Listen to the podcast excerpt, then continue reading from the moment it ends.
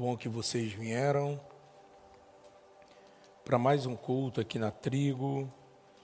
Já tivemos cultos às 5 da manhã, ali na Aldeota, com um número significativo de irmãos que estão no propósito desse 21 dias de clamor na madrugada pela essa cidade, por essa nação, por essa conferência também. E amanhã nós vamos para o penúltimo culto dentro dessa proposta do Aniquilando Eu, às 5 da manhã na Aldeota. Terça será o último e terça, a partir das 20 horas e 30 minutos, nós vamos tirar um período de oração ali no Monte da Sabiaguaba com toda a igreja. E você que quiser ir conosco, é, a saída ali da Aldeota, Quero motivar os irmãos também que compre, quem pode comprar uma bandeirinha do Brasil, nós estamos orando pela nação. Vai ser um momento bacana, tanto no monte como aqui nos dias da conferência. Quero deixar bem claro, isso não tem nada a ver com política, isso tem nada a ver com a nossa nação. Entendeu? É, a bandeira de um país, ela tipifica o norte de um povo. Né? Lá em Eclesiastes diz que o exército de Deus é só um exército, mas é um exército de muitas bandeiras. Ali está apontando para tribos, para trigos, para povos, línguas e nações. O povo de Deus é um exército de muitas bandeiras. E quando a gente vê a bandeira da nossa nação sendo pisada, é, escarnecida por pessoas que já subtraíram recursos desse solo e que hoje desfrutam de uma vida melhor em outros países mais desenvolvidos, quem tem um pouco de patriotismo e até mesmo de gratidão porque você poderia ter nascido em qualquer outro país, mas Deus escolheu você para nascer no Brasil. Hã? Deus escolheu você para nascer no Brasil e, e agradeça a Deus por isso. Então nós temos que suscitar esse sentimento de patriotismo no Brasil. E volto a recapitular a despeito de quem seja o governo. Hã? Se tem uma frase que creio que tem que ser propagada em alto e bom som é que a nossa bandeira ela nunca será vermelha. A bandeira do Brasil é verde, amarelo, azul e branco. É o pavilhão do meu país. Amém? E a gente tem que se levantar, sair da toca, sabe? Não deixar a minoria alçar uma voz e intimidar a maioria. Sem conflito algum, nós estamos ali nas madrugadas orando e orando pelo Brasil, orando pela bandeira dessa nação e orando pela mudança desse país. A mudança desse país. Que Deus envie a sua bondade, a sua misericórdia sobre a nação brasileira. Porque eu tenho firme convicção que com Cristo e em Cristo nós teremos dias melhores nessa pátria. Né? Tudo conspira para o bem. Né? Oremos pelas outras nações, o cenário geopolítico é, é difícil. Oremos pela paz em Israel, que está sendo atacado mais uma vez. Temos que orar por esses conflitos aí, Estados Unidos e China, Rússia e Hungria. Temos que orar. É bem verdade, é que se de fato chegou o momento do relógio profético, vai acontecer. Mas o nosso dever é orar. Né?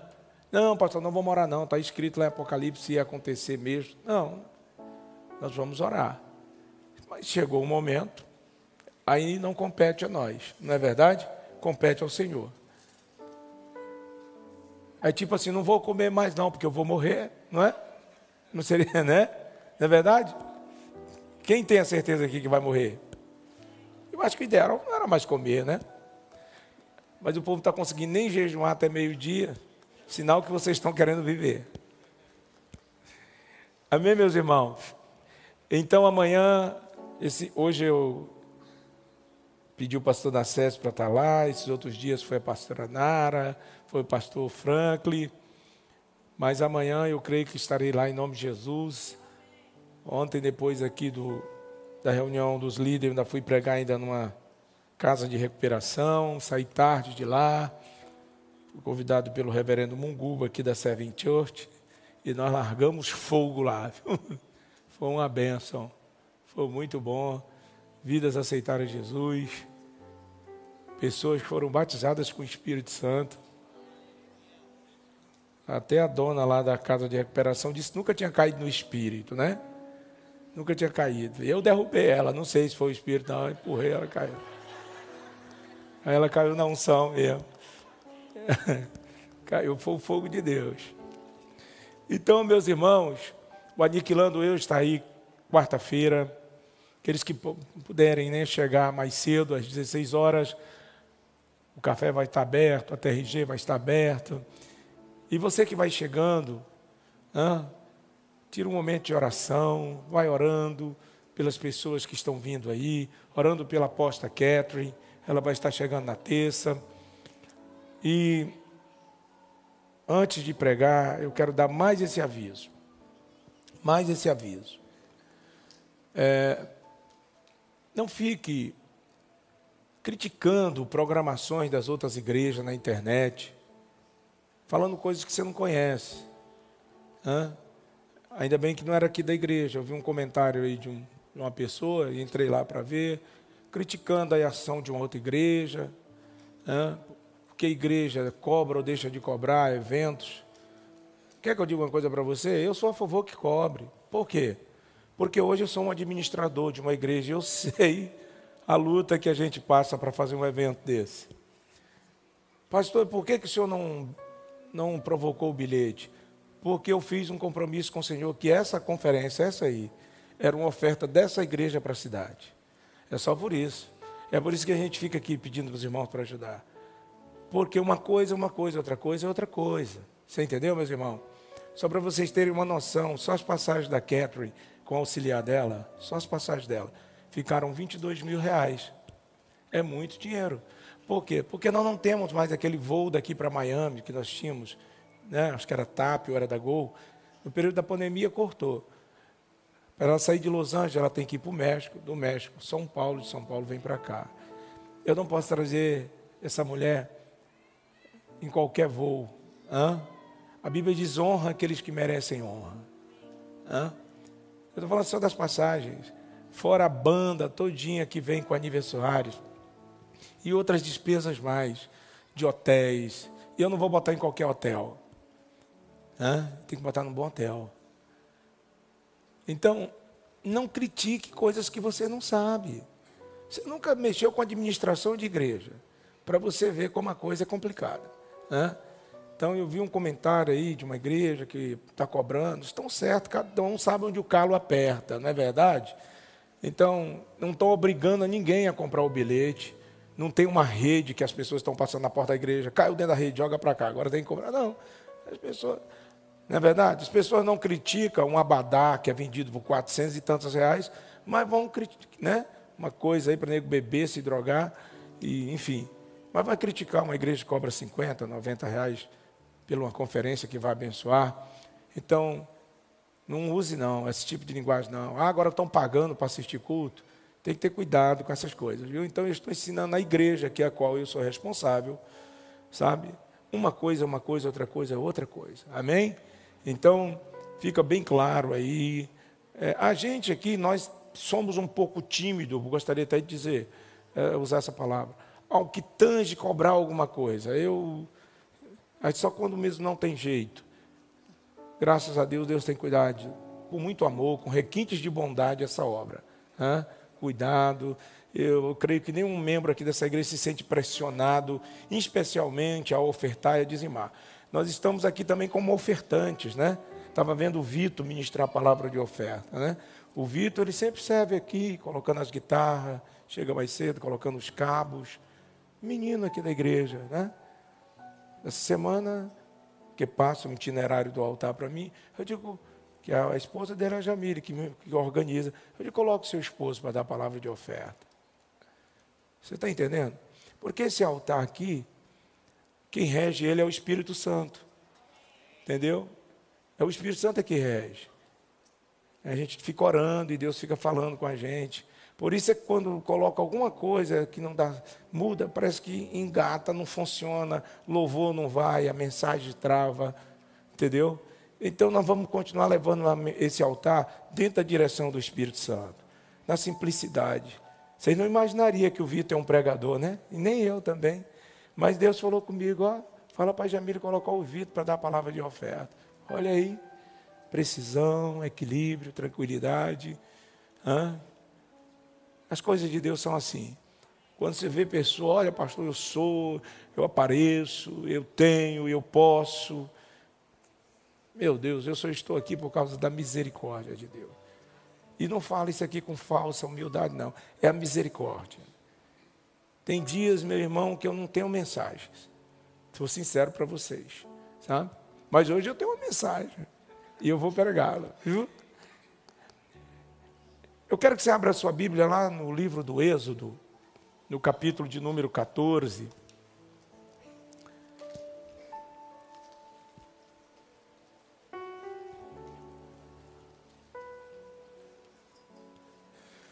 Ah, o Espírito de Deus está aqui,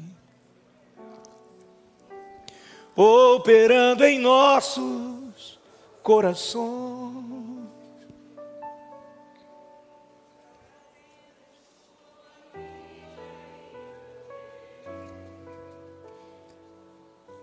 Ministrando Sua graça e o amor. Os feridos de alma. Curado, os cativos e oprimidos.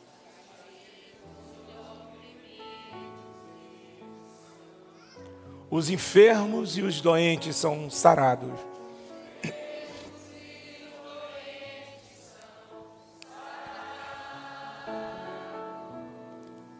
O Espírito de Deus está aqui. Amém? Isso já basta. Êxodo capítulo de número 14, a partir do versículo 10, eu tenho uma palavra de Deus para a vida de vocês. Essa palavra, ela faz parte de uma série de duas ou três mensagens que eu as organizei para ministrar no período da pandemia, no período do isolamento, que foi só transmitido online. E eu creio que ministrei uma, e tem algumas pinceladas de algumas coisas que eu já ministrei, mas senti hoje, em especial, derramar isso aqui como uma força, como uma, uma porta de conhecimento e sustentáculo. Para os irmãos que organizam os temas, eu tenho até o tema, é organizando a sua vida em tempos de desafios. Como organizar bem a sua vida em tempos de desafio. Ontem eu até dei umas pinceladas lá também, onde eu ministrei sobre isso. Mas hoje eu quero ir mais, mais firme aqui. Êxodo 14, versículo 10, fique atento à palavra de Deus. Diz assim: E aproximando-se Faraó, os filhos de Israel levantaram seus olhos, e eis que os egípcios vinham atrás deles, e temeram muito. Então os filhos de Israel clamaram ao Senhor e disseram a Moisés: Não havia sepulcro no Egito, Moisés, para nos tirar de lá, para que morramos nesse deserto? Por que, não, por que fizestes isto, fazendo-nos sair do Egito? Não é esta palavra que te falamos no Egito, dizendo: Deixa-nos que sirvamos os egípcios? Porque melhor nos fora servir aos egípcios do que morrermos no deserto. Moisés, porém, disse ao povo: Não temais, estáis quieto e vede o livramento do Senhor, que hoje vos fará, porque aos egípcios que hoje vistes, nunca mais os tornarei a vê-los. O Senhor pelejará por vós. Fiquem calados. O Senhor vai se levantar. Na realidade, ele nunca abaixou, ele sempre esteve acima de todos. Jesus, tu és bom. Em primeiro lugar, eu quero te pedir perdão pela minha falta de um compromisso maior. Eu preciso orar mais. Eu preciso buscar mais. Eu preciso acreditar mais. Porque é tão lindo, é tão nobre, é tão perfumado o que o Senhor deu a esse ministério. O que o Senhor deu a essa igreja. Como é bom poder subir nesse altar aqui, Jesus, mediante a tua bondade, a tua misericórdia e olhar para cada uma aqui e não ter do que me envergonhar. Jesus, que o teu sangue, que purifica pecados, que limpa, que perdoa, que liberta o homem, se propague numa grei mais elevada através do teu Espírito eterno. E ministre sobre as mentes que aqui se encontram, levando-as cativas à tua palavra. Que o poder da tua palavra, que haverá de se manifestar aqui, quebre paradigmas, pensamentos contrários àquilo que de fato o Senhor planejou e projetou para o homem na terra. Nos leva àquele lugar do encontro nessa noite. Que possamos nos encontrar com essas certezas que o Senhor é que peleja por nós. O Senhor é que traz a provisão. O Senhor é que libera a chuva e é o Senhor também que dá semente ao que semeia.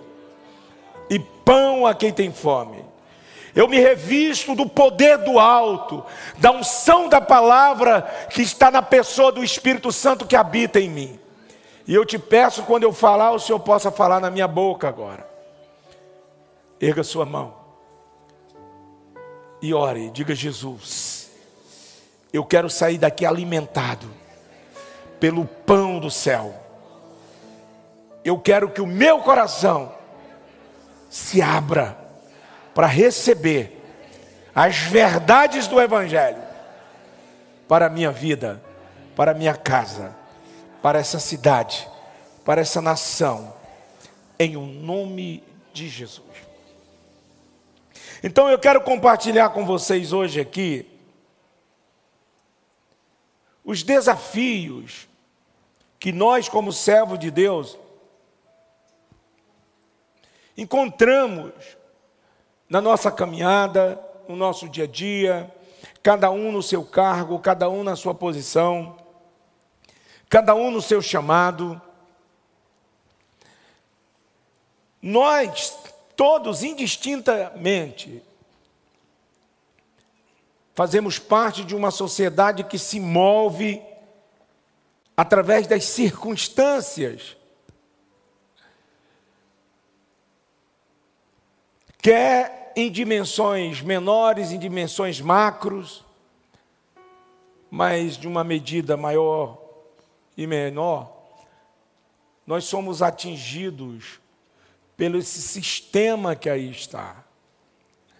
E é muito importante que a igreja de Cristo, como um todo, tenha nesses dias de incertezas uma palavra de esperança, uma palavra de lucidez, uma palavra de luz para todas as cidades, povos, nações, línguas. Essa sociedade que aí está, ela não está esperando nada dentro de uma proposta firme do próximo presidente que assumirá a nação. Não. Porque presidente entra, presidente sai, governador, governadores entram e saem. Uns são mais honestos, outros menos honestos. Essa sociedade que aí se encontra, a segurança dela também não está na, na segurança pública. Porque, numa medida maior, e eu quero ser um sonhador, numa medida menor, essa segurança também está insegura. Complicado isso. Quando a própria segurança se torna insegura, essa sociedade também não está atribuindo a cura das suas doenças físicas e por que também não dizer emocionais, a medicina, aos divãs da vida, porque nós podemos presenciar com mais eficácia, nesses dois anos de isolamento, o que de fato são os meios de saúde do mundo. Talvez nós não imaginávamos a política macabra que acontece no meio desse instrumento saúde mundial, organização da saúde mundial. Pessoas que provocam vírus e já tem uma vacina pronta. Pessoas que matam mesmo, em detrimento do lucro. Em quem confiar? Para onde correr? Há uma sociedade à deriva, a mercê dos lobos devoradores, dos abutres desse tempo presente. E aí, quando eu olho para esse texto aqui, eu vejo algo bastante parecido ao que se refere conflitos, incertezas, pavores, confusões, indecisões. Os tempos, as estações da vida, e por que não dizer as estações geográficas, elas nunca mudam, elas estão aí. É o inverno, é o verão, é o outono, é a primavera. E da mesma forma também, eu me alio com o pensamento do sábio Salomão, que nada é novo, tudo já aconteceu. Em gerações passadas, em tempos e fora de tempos. E como o povo de Deus, nós fomos chamados para dar um norte. Nós somos o povo que traz um emblema, que traz uma central elétrica dentro de si, porque nós somos o povo da luz. A luz tem essa capacidade de orientar as pessoas. Quando os navios errantes estão a navegar e perdem o seu norte, quando eles percebem um farol, um raio de luz, eles se, eles se dirigem àquele rumo porque ali vai encontrar a informação certa. E Jesus usou essa metáfora, essa figura de estilo, dizendo que nós somos a luz deste mundo. Mas, porém, todavia, ele diz: se a luz a qual habita em vocês for ofuscada, não for luz de verdade. Ele diz: quão densas trevas haverá em vocês. O que, que ele está dizendo? Ele está dizendo é que se um farol de fato não for um farol, for só um vislumbre de luz, um navio que se propagar ou se promover em direção àquele lugar, consequentemente vai esbarrar em pedregais, em recifes, em vez de ter um lugar de apoio, vai se destruir. E é isso é que o falso evangelho faz. Jesus diz que são os cegos, guiando outros cegos ao precipício.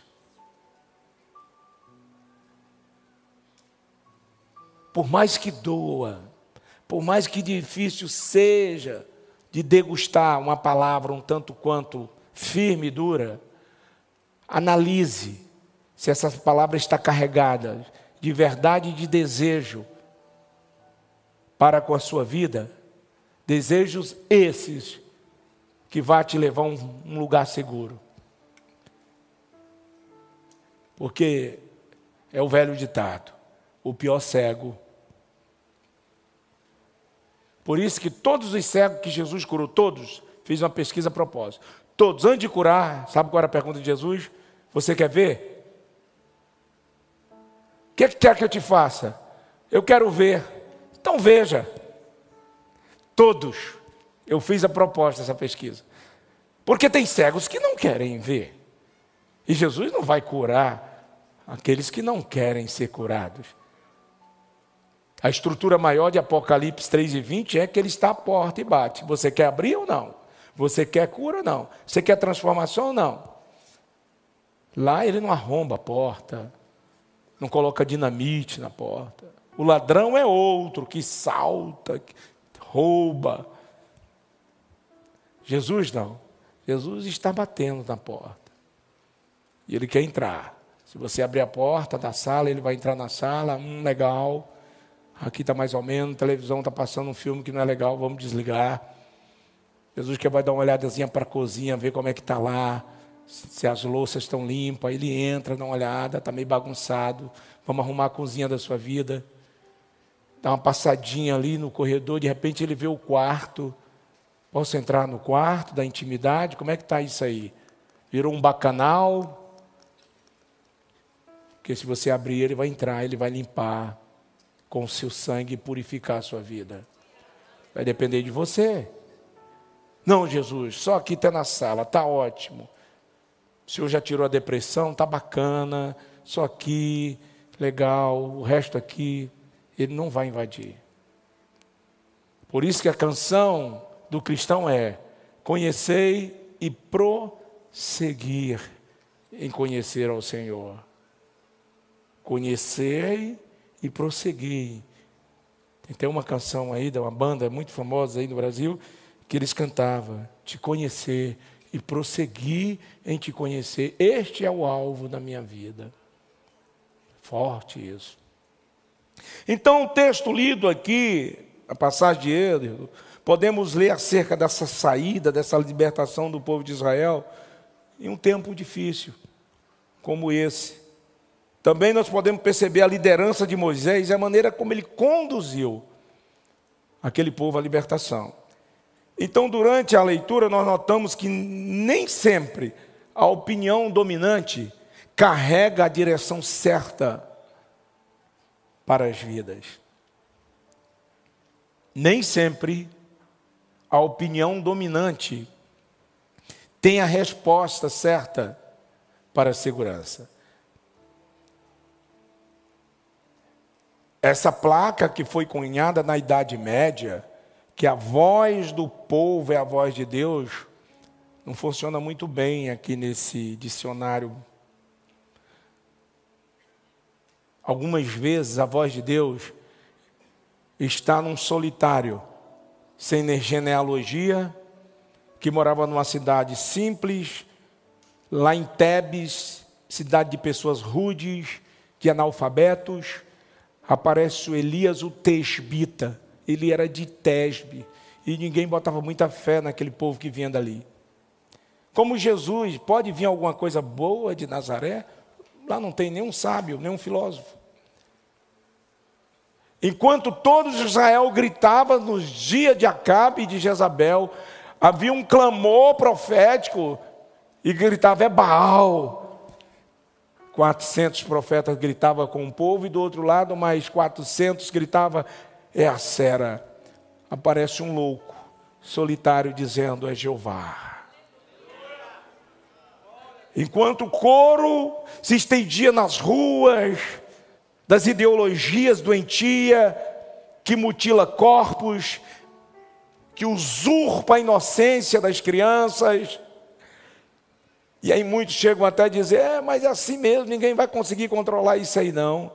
É Baal, é Acer, uma voz gritava: é Jeová, é família, é Deus, é pátria é lar, é santidade.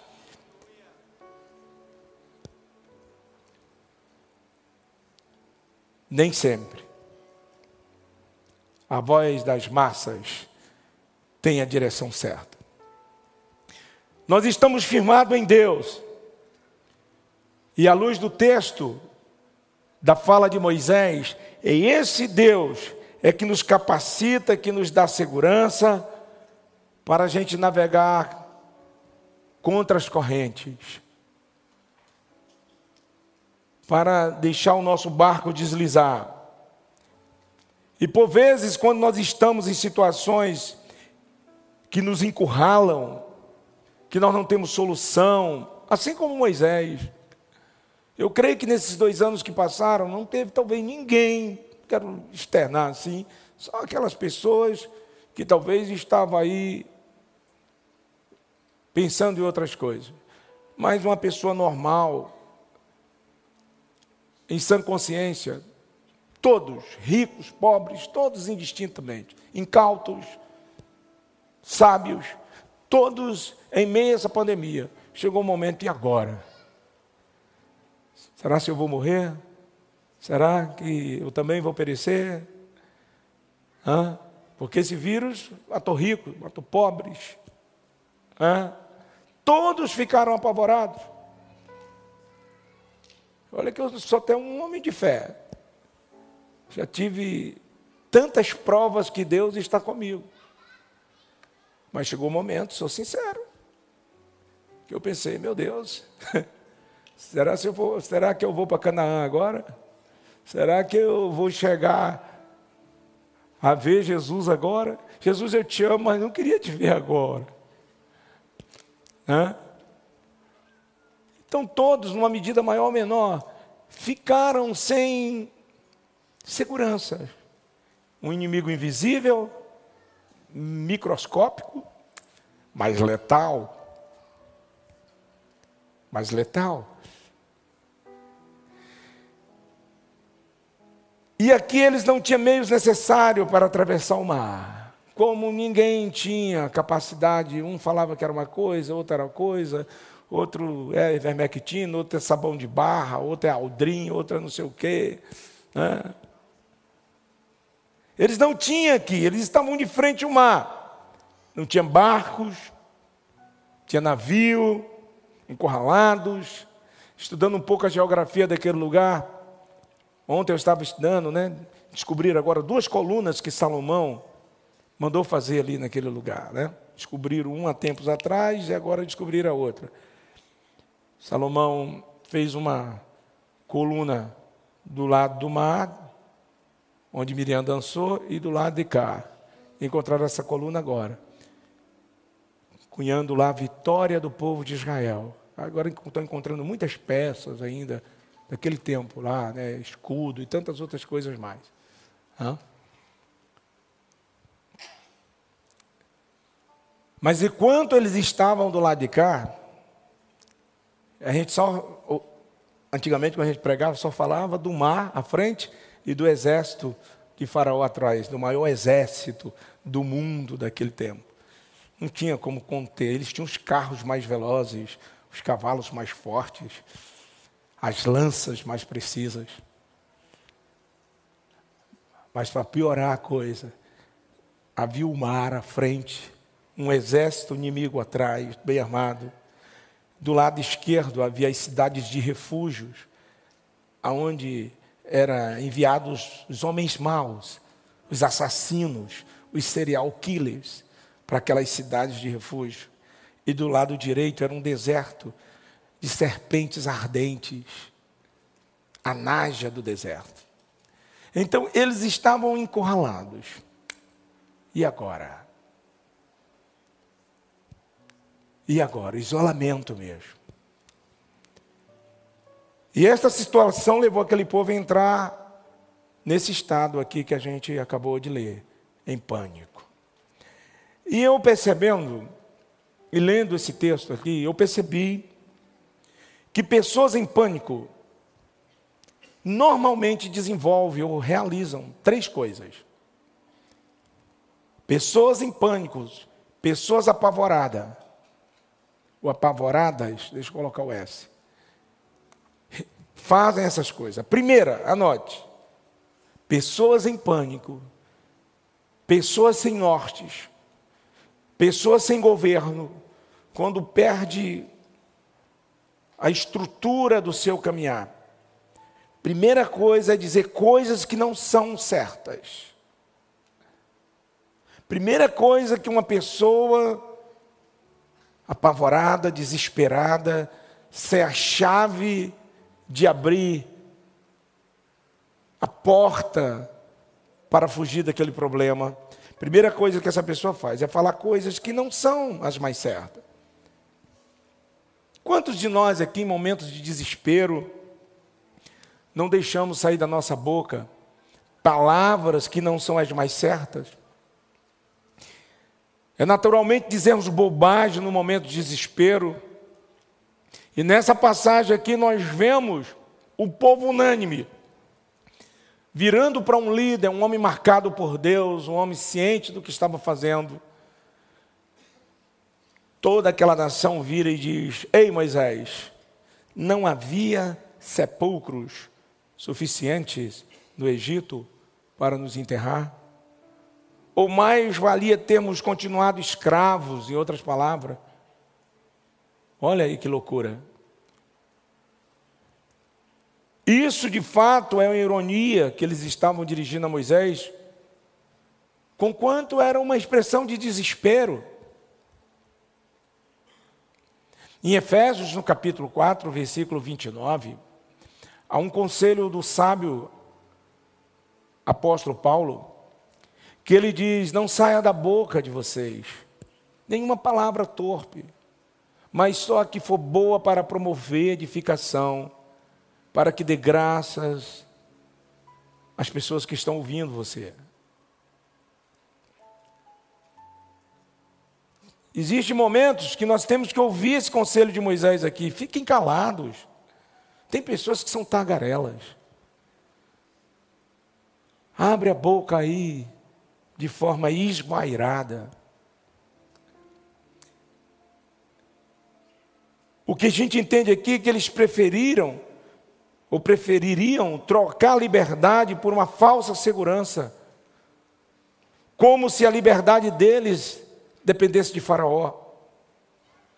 Eles aqui não tinham entendido ainda que a verdadeira liberdade dependia única e exclusivamente do Senhor. Eu costumo dizer, falei isso ontem lá naquele centro de reabilitação, que ser livre Ser livre não é andar pelas ruas de Fortaleza. Ser livre é ter o nome escrito no livro da vida. Eu conheço pessoas que estão nos presídios. De vez em quando eu vou aos presídios aí de Taitinga, esses lugares, eu prego, eu gosto de pregar. Quando me convidam. E eu digo isso para aquelas pessoas que aceitam Jesus ali que tem ainda alguns anos a cumprir. Eu digo, vocês hoje são livres. Porque ser livre não é estar fora dessas grades aí. Ser livre é estar liberto das grades espirituais, do jugo do pecado, serem subjugados pelos espíritos imundos. pessoas que não querem realizar tais ações, mas são oprimidos. Como nós somos alvejados, procurados por pessoas aqui, pastor, eu não consigo. Pastor, me ajuda.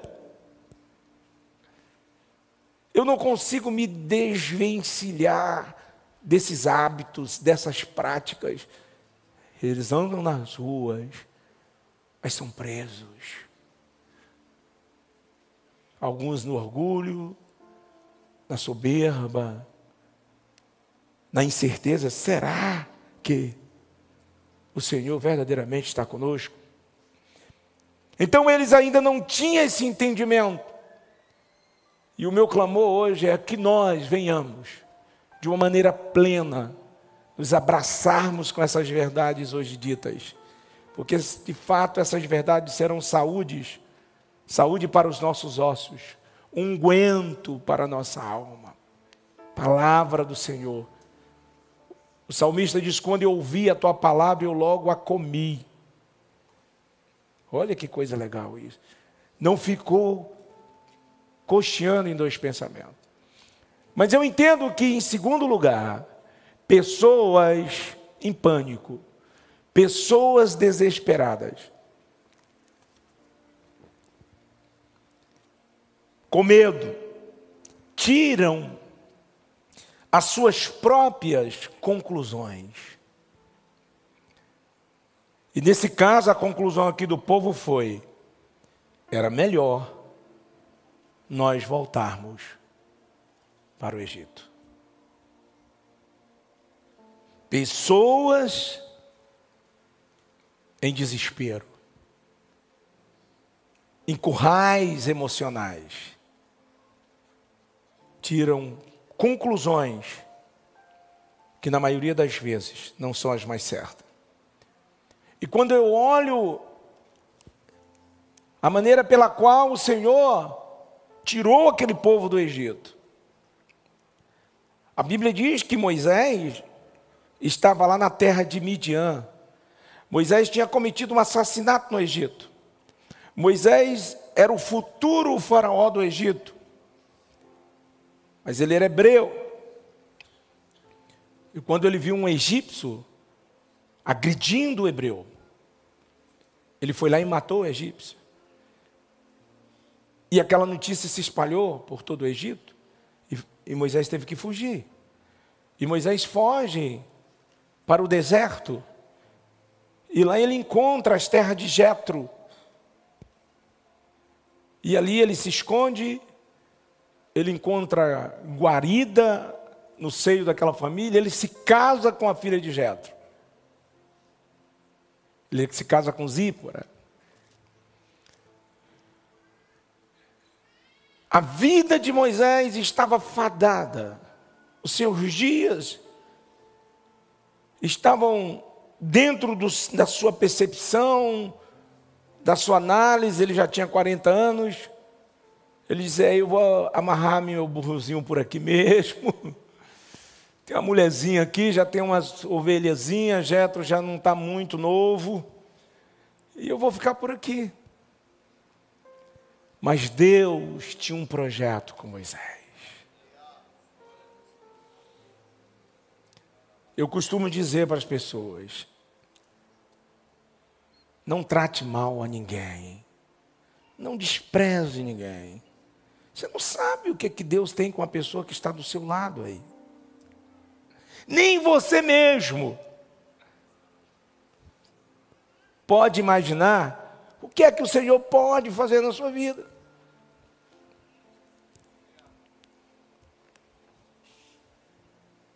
Há 26 anos atrás eu era mais um jovem, numa cidade pequena do interior de Goiás, Tocantins hoje,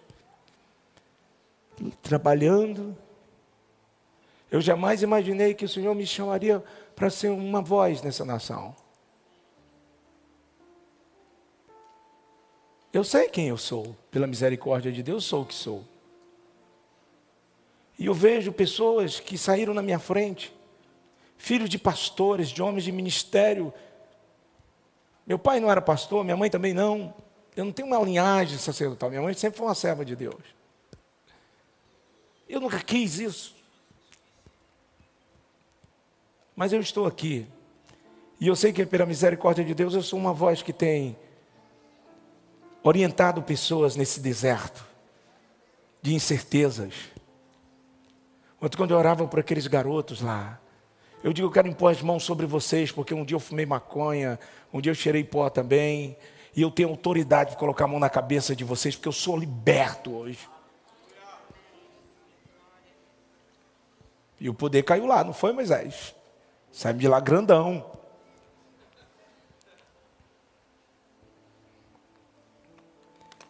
Vem comigo. O povo diz: melhor era ter ficado no, no Egito, continuarmos escravos, comendo as migalhas, sendo espancados, afugentados. E Deus traça todo um plano, vai lá e se revela a Moisés, motiva Moisés, dá coragem a Moisés para voltar para o Egito, o território de morte enfrentar Faraó. Deus provoca uma ação em meio à natureza e gera as dez pragas. Presta atenção, vê se você se liga aí. Deus faz coisas tremendas, faz uma vara, um pau virar uma serpente. Deus cria um caos numa nação para libertar um povo. E depois desse povo liberto no deserto, celebrando ao seu Deus, por causa de um momento de adversidade, diz que unânime todos, Moisés era melhor. O tempo que nós estávamos saindo da praia do futuro agora, provocando, sem dinheiro no bolso, sem saber onde acordou, é bem melhor do que estar aqui nessa casa. Eu já ouvi de boca de pessoas dizer: Ah, pastor, estou perdendo minha vida aqui na igreja. É doído isso. É triste isso. Você vê da boca de um jovem que está sendo guardado aqui, de uma moça que está sendo guardada, protegida, perdendo meus dias.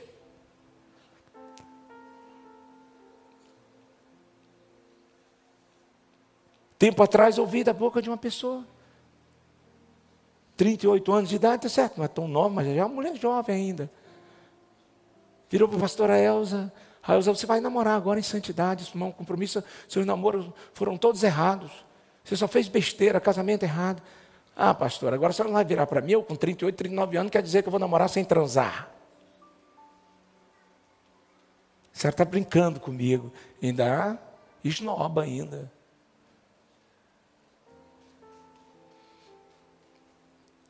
Vi uma vez na boca de uma jovem de 45 anos, que Deus estava guardando ela.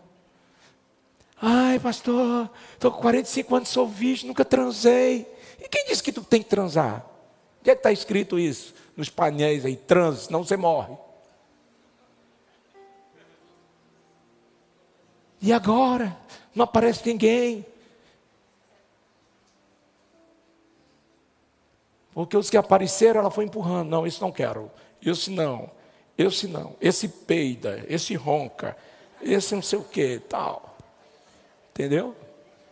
Aí chegou 45, 50 anos. Aí foi lá e pegou um cara casado. Uma menina, uma profeta. Ah, eu vou chutar o pé no balde mesmo. Oh, deixa eu dizer uma coisa para você. Você pode ficar revoltado. Meu Deus, até né, se lamentar. Jesus, por que, que não está dando certo? Agora, uma coisa que você não pode, jovem, moça, novinho ou já não tão novinho, o que você não pode, sabe o que é? É usar o que não é seu. Você não pode usar o que não é seu. E sabe o que não é seu? O seu corpo não é seu. Você não é o dono do seu corpo. O seu corpo pertence a alguém. Ele comprou e pagou. O apóstolo Paulo, em 1 Coríntios 3,16, diz: Não sabeis que o vosso corpo não é de vós mesmo, mas é santuário de Deus, onde o Espírito de Deus habita? Como é que você vai pegar a casa de uma outra pessoa e defecar na sala? Jogar fezes, espermatozoide, dentro da casa de outra pessoa? Fazer da casa de outra pessoa covil de demônios. Paulo diz que aquele que se liga ao corpo de outra pessoa fora do casamento se une a demônios, ao espírito de uma meretriz. Porque todo relacionamento sexual fora do casamento ele traz pactos biológicos e pactos espirituais. Tinha um garoto aqui um tempo, menina alegre, garoto de Deus. Está na outra igreja. Passou uns dias um menino. Foi. Ah. Foi o que está acontecendo com você, meu brother? Vem cá. Se envolveu com uma garota depressiva, demônio de depressão pegou ele. Fez corpo. Outra jovem aqui da igreja, vida abençoada, apartamento mobiliado, alegre com a empresa de mobiliário aberta, se envolveu com um cara, speed bancarrota, tinha falido o pai, cara foi assim seis meses, acabou com tudo, arrebentou com a vida dela, teve que ir embora para outro país. Você está exagerando? Ah, é? Faz o teste, bebe Aldrin para ver se você fica vivo. Será se aquele veneno de rato chumbim mata? Traz um copo com água aí. Quem quer experimentar? Deixa eu botar aqui.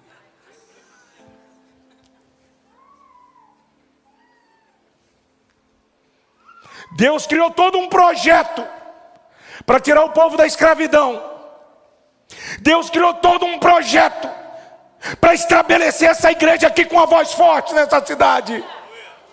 Isso aqui não é ajuntamento de povos, isso aqui não é mover gospel, isso aqui não é comunidadezinha para você ficar. Isso aqui é a casa de Deus, onde a verdade é dita para libertar aqueles que querem ser libertos.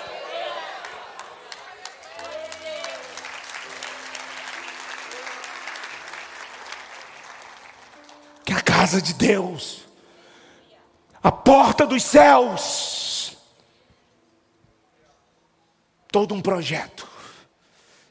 Deus pega um doido no fundo de um quintal, lava ele, liberta, derrama do espírito, derrama coragem, esfola, rala, passa a cara no chão, humilha para ser usado. Tenho cruzado com pessoas por aí. Oi, tudo bem? Oi, pastor, Pai do Senhor, o senhor sabia que eu sou pastor? Também. E agora eu sou pastor. Mas tu nem crente ainda é. É pastor. Primeiro tem que ser crente. Ah, não sabia não.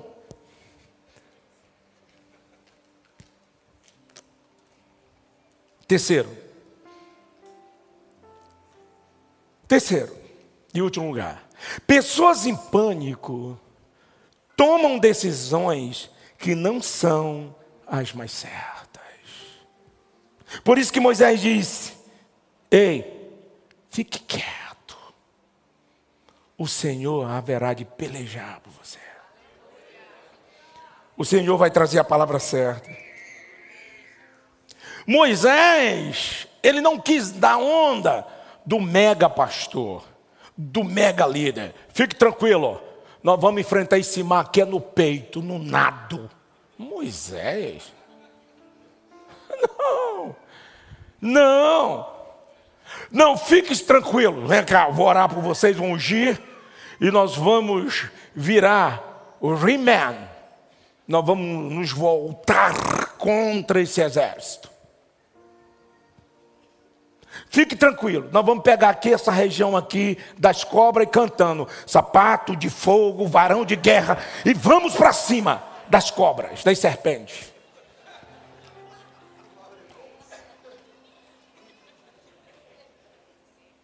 Ele não foi nem para a frente do mar E ele também não ousou usar palavra de juízo contra o inimigo. O arcanjo Miguel, quando contendia pelo corpo de Moisés contra Satanás, ele usou só uma palavra: O Senhor te repreenda, Satanás. Eu fico vendo esses meninos por aí falando bobeira. Ah, Satanás, está aqui debaixo do meu pé. Bota o som mais alto. Tá, bam. Em Romanos 16 e 20 diz que em breve o Deus de paz esmagará Satanás debaixo dos nossos pés, mas quem vai esmagar é ele. Debaixo de qual, quais são os pés? Daqueles pés que anunciam as boas obras de salvação, porque formosos são os pés dos que anunciam o evangelho da salvação. Não ora, não jejuma, tem vida com Deus. Pastor, o senhor sabia que eu prego? Eu digo, prego o quê? Tem que saber. Vai começar uma construção da obra aqui em Boa Viagem. Vai precisar de carpinteiro, pessoas para pregar prego, para pregar um bocado de coisa. Vinde e vede.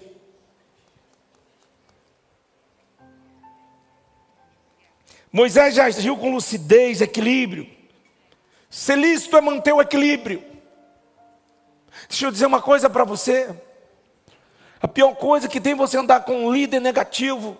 Em meio a toda essa pandemia que eu tenho certeza, vocês nunca ouviram uma palavra negativa da minha boca. Eu digo, não vai morrer ninguém. Vamos ungir os umbrais das portas. Vamos cear, vamos acreditar. E era live, e era meia-noite, uma da madrugada, e dentro de horário. Estamos vivos ainda, meus irmãos. Aleluia! Era assim que a gente falava, não era? Eu dizia, eu vou morrer. Eu digo, eu também um dia vou morrer, né? Mas não vai ser agora, né? Brincava à noite, muitas vezes a pessoa estava né, oprimida, eu ficava brincando, eu também estava com medo, mas não poderia ficar com medo. Entendeu? Alguém no, pilotão de frente. o senhor está tremendo, pastor? Eu não, eu estou é cheio do Espírito lá, baixéria.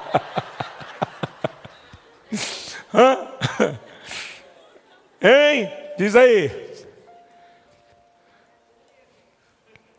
Ninguém vai seguir ninguém. Senhor está para? Para onde? Não sei. Não sei para onde estou indo. Você tem certeza que nós vamos vencer? Eu também sei não. Você vai seguir alguém assim? Não. Você é um líder. Você sabe, tem que saber, como Moisés, meio caos Quietai-vos. Aí o povo parou. O povo queria a segunda palavra. Ei, o Senhor haverá de pelejar por vós. Fiquem quietos e vocês vão ver o livramento. Aleluia. Uau! Oh! Choracatar. Eita, né? Hoje é Batista.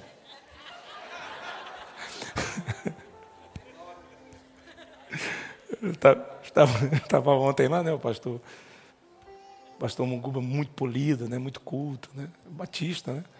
E eu digo, vou pregar bem batista aqui hoje. E aí tal, comecei ali aquela voz mansa. Antes de eu começar a chegar, vieram dois pastores. Pastor, me deu seu telefone aí. Então, assim, vim falar muito bem do senhor. É mesmo, o senhor já viu pregando ainda? Não. Eu digo, deixa para o final e dou o telefone. Aí comecei, de repente começou aquele frio no meio das costas. E eu fui começando.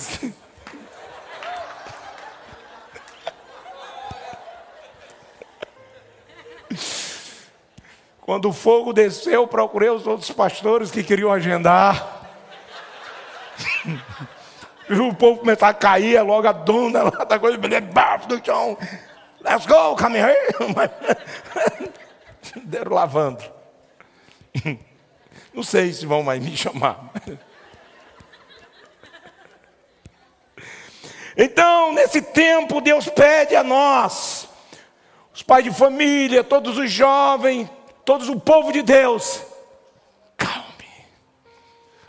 Tenha calma, nós estamos saindo de um grande vento. E o cenário ainda não é tão favorável. Vamos repousar na graça, confiar no Senhor. É o Senhor. Compormos uma canção todos os dias. Em Ti confio, em Ti espero.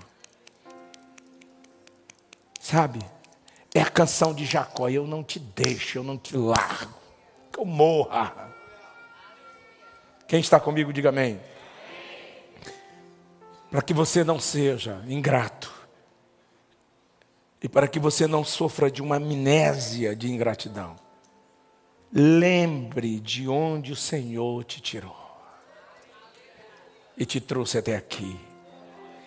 Ele te tirou de um lugar menos ou mais do que do Egito, do que do jugo da servidão, da opressão, da dor, do pavor noturno, da morte que anda na escuridão, da seta que envolveu. Ele te tirou disso aí. Hoje você é povo dele, propriedade dele, lavoura de Deus. Você é de Deus. Você tem um dono. Você está aí? Quero dizer a vocês que esse tempo não é tempo de recuarmos. Não é tempo de olhar para trás. Tempo de olhar para frente. Porque o tempo da nossa salvação está mais próximo. Disse o escritor aos Hebreus. O tempo da redenção está mais próximo. Estamos mais próximos de chegarmos aos céus. De que quando entregamos as nossas vidas ao Senhor. É tempo de olhar para frente, pautados no que Deus nos concedeu com equilíbrio e lucidez. Se vocês deixarem, eu ainda ministro 10 minutos eu quero compartilhar aqui, saindo desses três pontos negativos, eu quero compartilhar aqui três características que tem que existir na vida de todo cristão, que está bem parecido com o que Deus derramou em Moisés, que trouxe lucidez, que trouxe equilíbrio em momentos de desafio. Primeira coisa, que tem na, que tem na vida de todo servo de Deus, quando ele percebe que se ergueram obstáculos em meio ao seu caminhar. Primeira coisa, Moisés sabia que Deus tinha libertado aquele povo da escravidão e que havia uma promessa anterior a ele, em Abraão. A promessa do quê? De uma terra farta. Eles estavam no deserto. Eles estavam passando o deserto, transpondo o deserto. Mas havia uma promessa: que depois do deserto haveria uma terra que mana leite e mel. Então ele baseou as suas ações, não foi no calor do deserto, não foi na falta de previsões ao que tange as nuvens, é bem verdade que tinha uma nuvem que cobria aquele povo. Ele baseou o seu futuro nas promessas advinda de Deus. Somente quem baseia a sua vida nas promessas de Deus é que consegue ver além das ondas do mar bravio. É que consegue ver além dos obstáculos. Tudo parece contrário. Mas a canção é, é verdade. Não é, não, é, não é, da onda de louquinho, não. Eu nem estou vendo esse mar. Isso não é mar, não. Não é mar, era mar mesmo. Aquela zoada lá é dos cascos dos animais.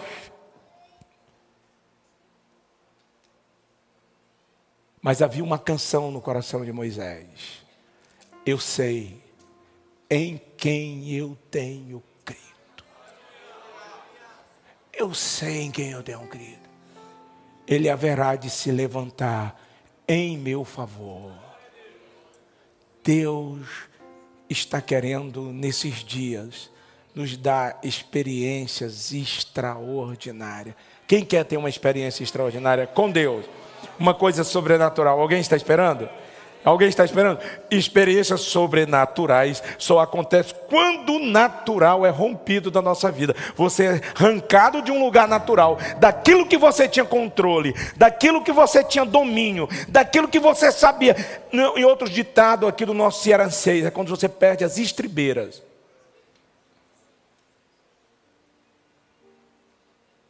Aí entra aquela canção, ah, se não for ao Senhor. Ah, ah, Jeremias cantando, ah, se não for ao Senhor. Há muito, há muito, há muito, há muito, há muito. O inimigo nos tinha engolido vivo, não tinha nem matado, ó, engolido vivo. Ah, se não for, erga a mão assim, ah, se não fosse o Senhor. Vire para alguém, profetiza, meu irmão. Ah, se não fosse o Senhor. Nós tínhamos todos perecido nessa pandemia. Só nessa nação morreu 680 mil vidas.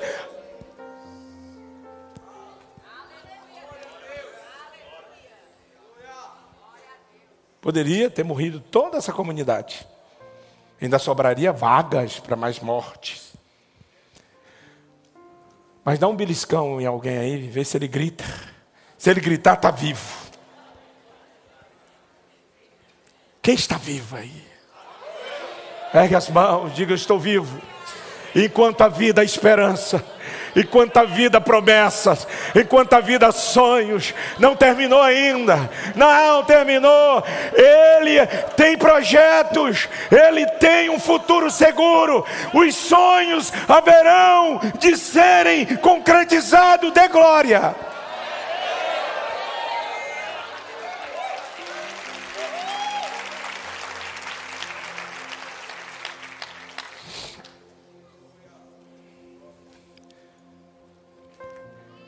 Moisés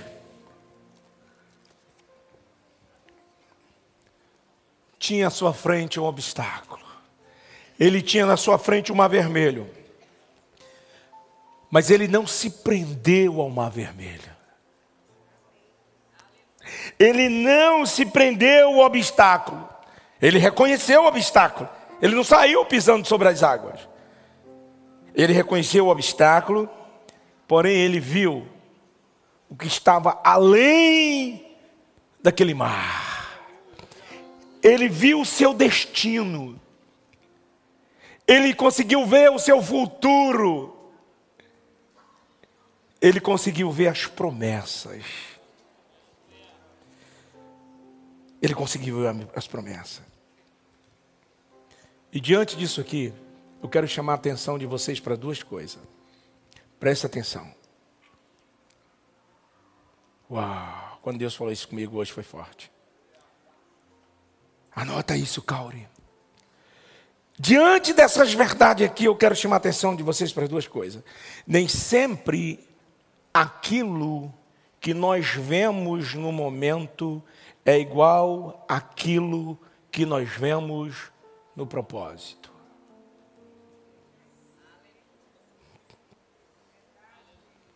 Nem sempre aquilo que nós estamos vendo no momento. Era o mar mesmo, era o exército mesmo.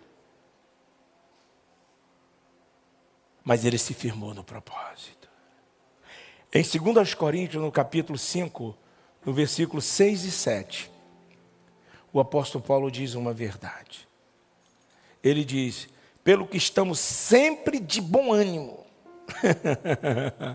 Isso ele estava numa prisão e um, e um mensageiro de Satanás esbofeteando ele. Ele escreve isso aí.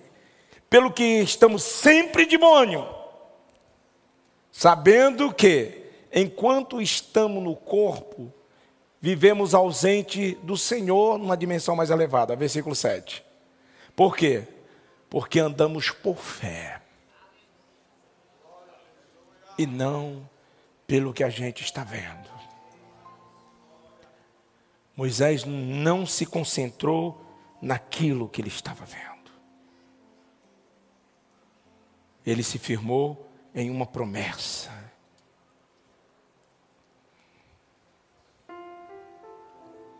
Refém das promessas. Se nós nos concentrarmos somente naquilo que vemos no momento, podemos ficar cegos às promessas. O meu desafio nesse tempo que estamos vivendo, eu creio que seja de todos nós, é que a gente possa aguçar nossa visão e que possamos ver não apenas o imediato, mas vermos o propósito.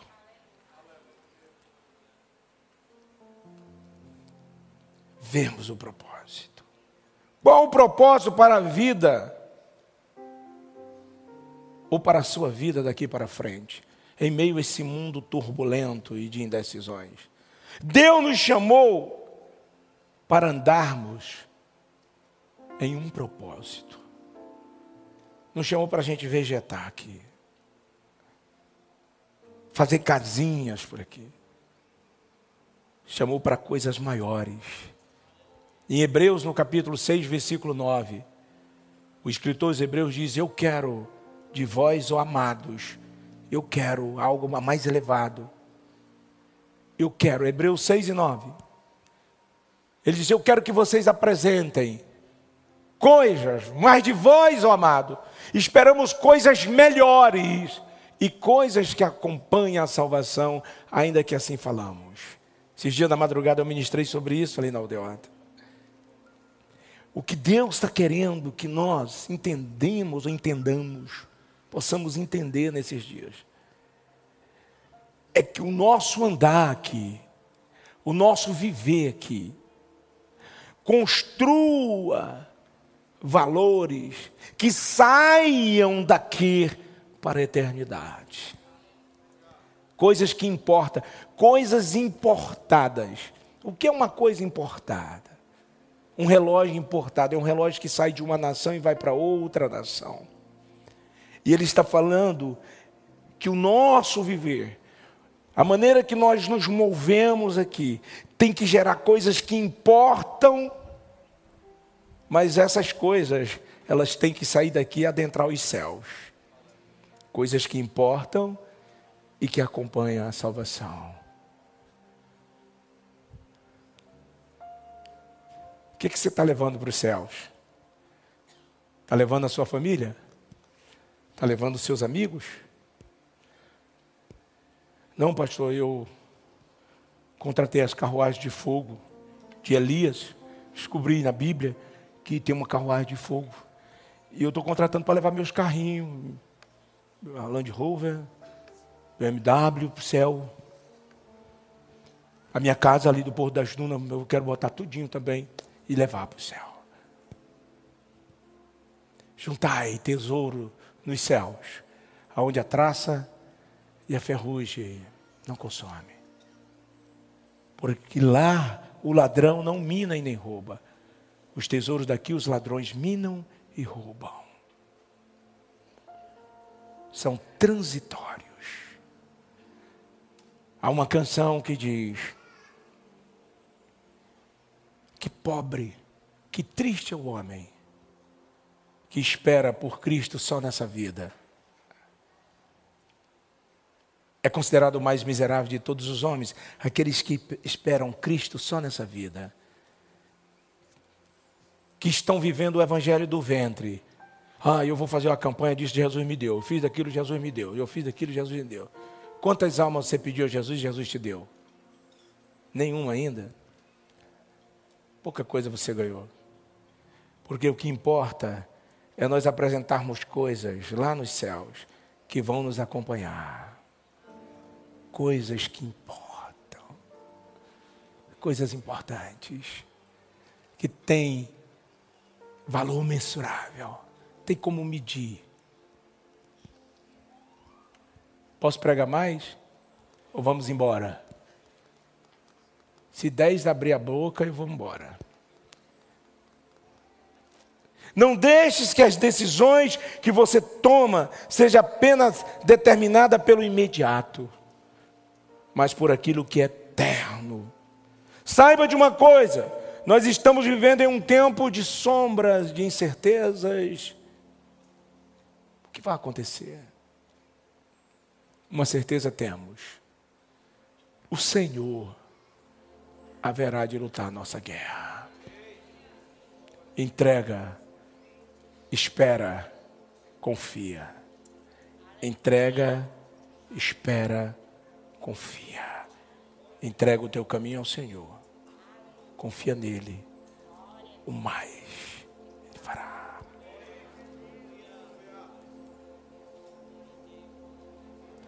Eu também entendo que lucidez em tempos de desafio abre a porta para o sobrenatural de Deus. Não é medo, não é loucura, é a lucidez, é o equilíbrio que nós temos que pedir. A temperança, meus irmãos, é um fruto do Espírito.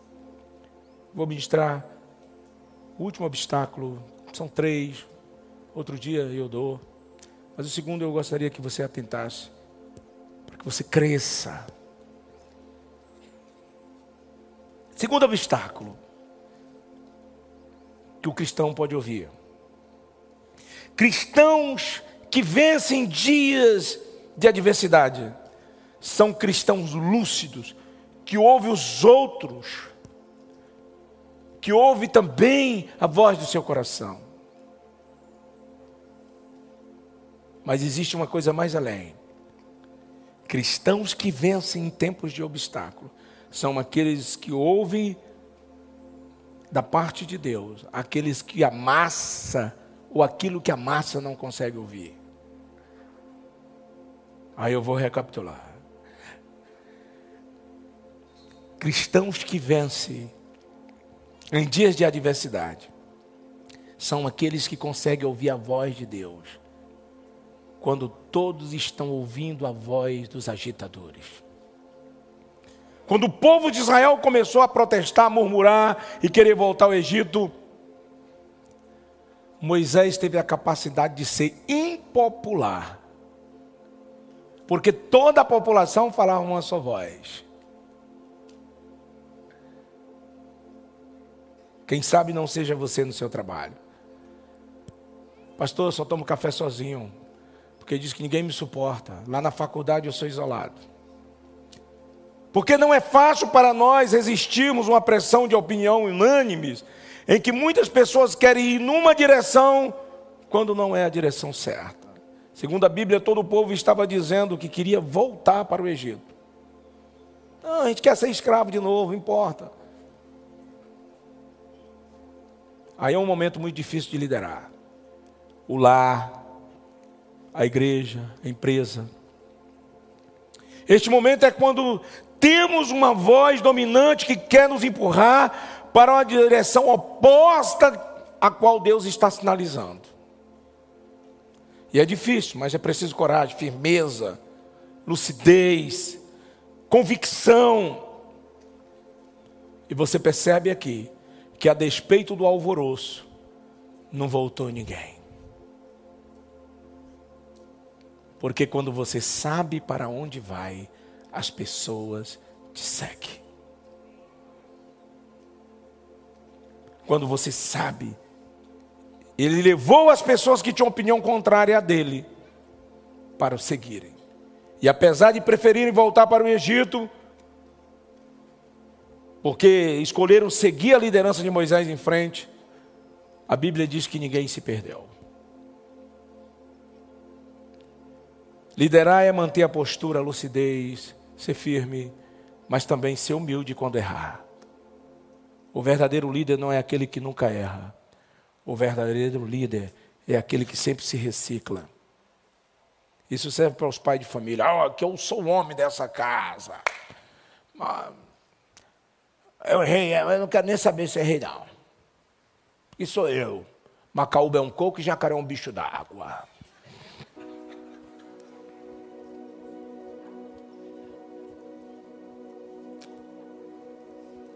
Eu ando pedindo perdão a todo mundo aí, meus filhos, de vez em quando eu erro com ele. Mas aí, não, perdoa o pai, foi mal. Igreja, peço perdão. Não tenho a menor dificuldade disso. Mas eu sei o que Deus derramou sobre a minha vida. Eu sei o que, que Deus tem, em parte, porque em tudo também conversa. Quando diz, eu sei de tudo. Ixi, cuidado, cuidado. Eu vejo tudo, Deus me revela, ai mistério. 1 Coríntios 13, eu gosto porque está na doxologia do amor. 1 Coríntios 13, versículo 9. Para esse povo que é máquina fotográfica, que Deus revela tudo. Aqui, ó. Aqui, ó. Hã? Porque em parte conhecemos, em parte, o equilíbrio de uma vida cristã. Tem o profético, o espiritual, que Deus tem que revelar, mas em parte é conhecimento. Vire para o seu irmão estudar a Bíblia, estudar também matemática. Deus me revela quanto é 4 mais 4. Vai estudar seu cabeça de jumento. Eu tenho que fazer. Olha, pastor, eu não vou estudar, Deus revela tudo. Vermelho no boletim. Deus deu inteligência. Você está aí?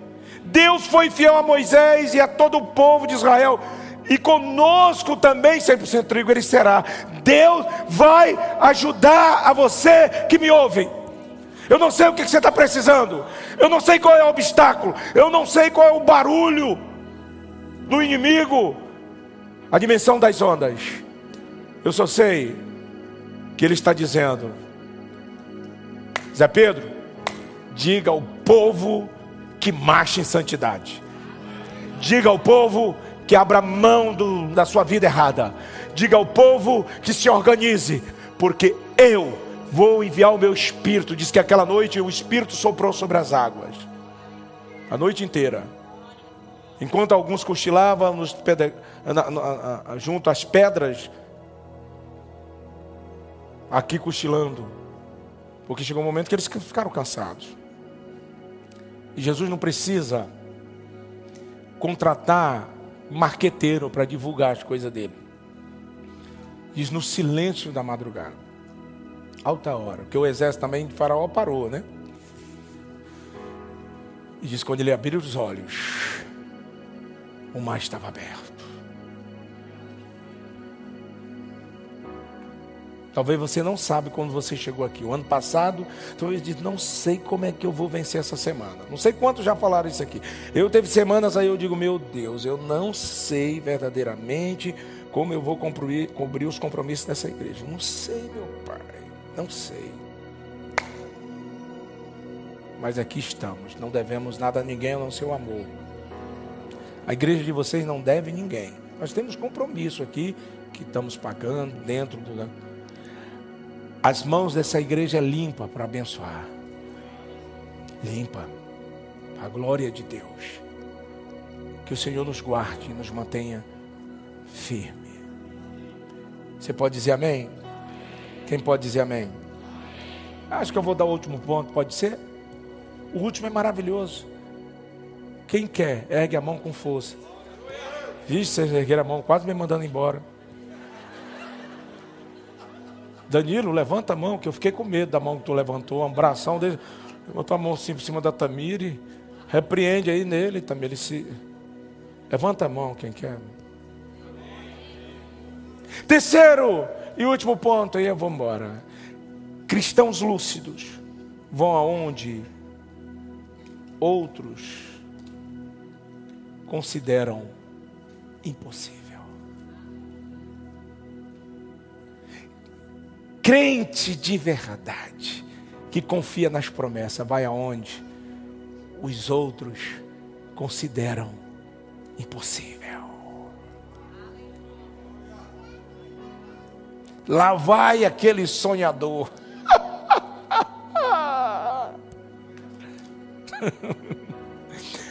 Ai meu Deus, em 2009, quando me predispus a organizar o Instituto 100% Trigo, eu celebrei um casamento de um pessoal da igreja católica que me chamaram. Eu fui lá e celebrei. Era um homem e uma mulher, eu celebrei. Só um celebra, celebro casamento de jumento com vaca. Mas se for o boi com a vaca, aí eu celebro. Celebrei e a mulher falou assim: quanto é que é, senhor pastor? Eu digo nada. O que, que o senhor precisa? Diga aí. Era uma família aqui de pessoas. Aí eu falei: não, eu não preciso de nada. Ela falou assim: eu tive uma ideia. Eu digo, diga a ideia. Eu quero dar umas cestas básicas para a igreja, pode ser? Eu digo, oh, legal. Eu vou dar aqui na comunidade. Aí quando chegaram aquelas cestas básicas, a gente eu estou olhando para o Renan ali, né? Ali na irmã Francisca, né? você que foi um dos primeiros lá a distribuir com o Carlinho, né? Nós levamos lá para o trilho ali, começamos a pregar o evangelho, foi legal. Tem gente daquele tempo aqui, né? que aceitou Jesus lá no trilho, a gente pregava lá, a irmã Francisca fazia uma sopa com pão, e a gente comia também uma sopa boa, que era uma maravilha. Fala nisso, é uma sopa, hoje à noite é bem-vindo. Era muito bom, a gente sentava com os irmãos ali, aquela galera que fumavam umas coisas estranhas, né? E a gente orava por eles. Deus libertou muitas pessoas ali. E aí eu tive a ideia de abrir o instituto. Cheguei no irmão na igreja. O irmão era o mais entendido, assim, um cara até culto, né?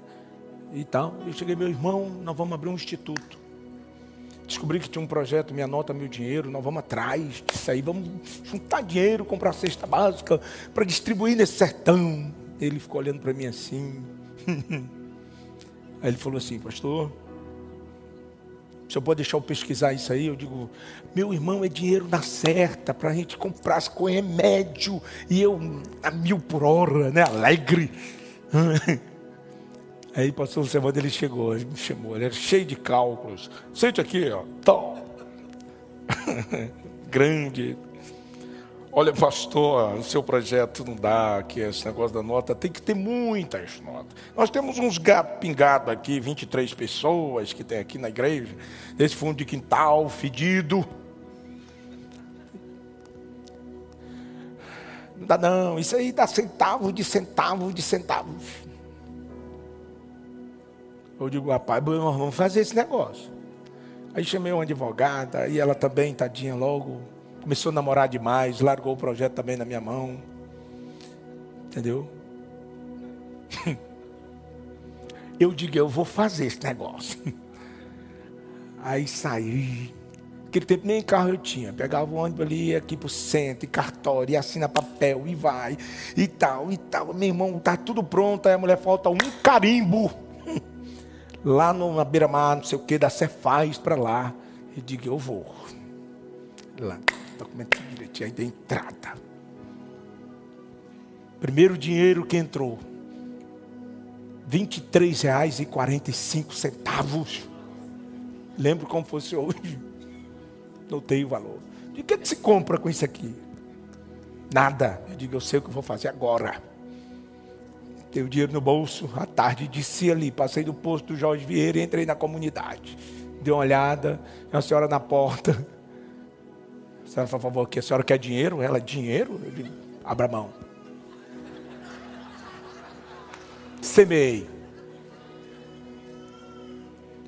Os últimos cálculos que nós fizemos aí, há tem um tempo, nós já gastamos, investimos em remédio, em cesta, mais de um milhão de reais.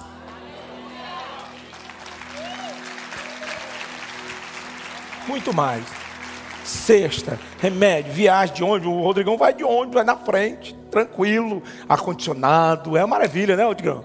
Falar nisso, cadê a Talitinha? Talitinha, vamos se preparar para as viagens de novo. Já tivemos aqui viagem para ir com médico, é, massagista, é, advogado para casar gente. Casamos, cavamos poços artesianos aqui no sertão aí. Eu tenho uma comunidade aí, né? Regando não despreze os pequenos começos. O problema é que as pessoas estão querendo construir um prédio de cima para baixo. Tudo começa pequeno. Peça a bênção de Deus. Creia. E você será honrado. Entendeu? Quem está aí? A maioria se considerava impossível sair daquela situação. Mas Deus disse a Moisés: Moisés, Confia e você vai ver o livramento. O que, que você tem nas mãos? Um pedaço de pau. Você vai abrir o mar com essa chave aí. Pessoal, Deus falou que eu vou abrir o mar com essa chave. É isso aí? 23 reais? Distribuir cesta no sertão. Deus gosta dessas coisas. Porque se derrama logo. É porque eu sou inteligente, eu sou o pastor mais ungido dessa cidade. Olha, meus irmãos, eu falo português, eu falo inglês, francês, hebraico, grego, e eu fluo também no chinês. Nada contra, vai, aprende tudo isso aí. Hã? Mas esteja totalmente dependente dEle. Se Ele não agir, porque agindo Ele, você entendeu ou não? Eu quero orar por você. Vá na força do Senhor. Deus gosta de surpreender as pessoas. Todos grandes e robustos que Deus permitiu se erguer, caíram. Sansão era perfeito, umas tranças lindas. Entrou na cidade de Gaza, arrancou o portão da cidade e botou no ombro. Eu tenho a força. Caiu. Veio Gideão, eu sou o menor. Eu sou da pior família. Eu não sou ninguém. Sansão disse: Eu tenho a força. Mas para Gideão, um anjo disse: Vai na tua força, que eu vou estar com você, Gideão. Confia, meu. É dia de surpresas. Deus está coçando as mãos para surpreender o seu povo. Eu sinto isso, sabe? Surpreender, ai pastor, mas já fiz tanta coisa errada. É, ai pastor, hoje é dia de salvação, hoje é dia de conserto, hoje é dia de alinhamento. Derruba essas filosofias aí que você construiu. Vem andar com Jesus de verdade. Vem confiar porque você vai ver o que Deus fará na sua vida. Se coloque em pé. Vire para o seu irmão que está do seu lado. Que mensagem! Hoje ele arrebentou. Olha.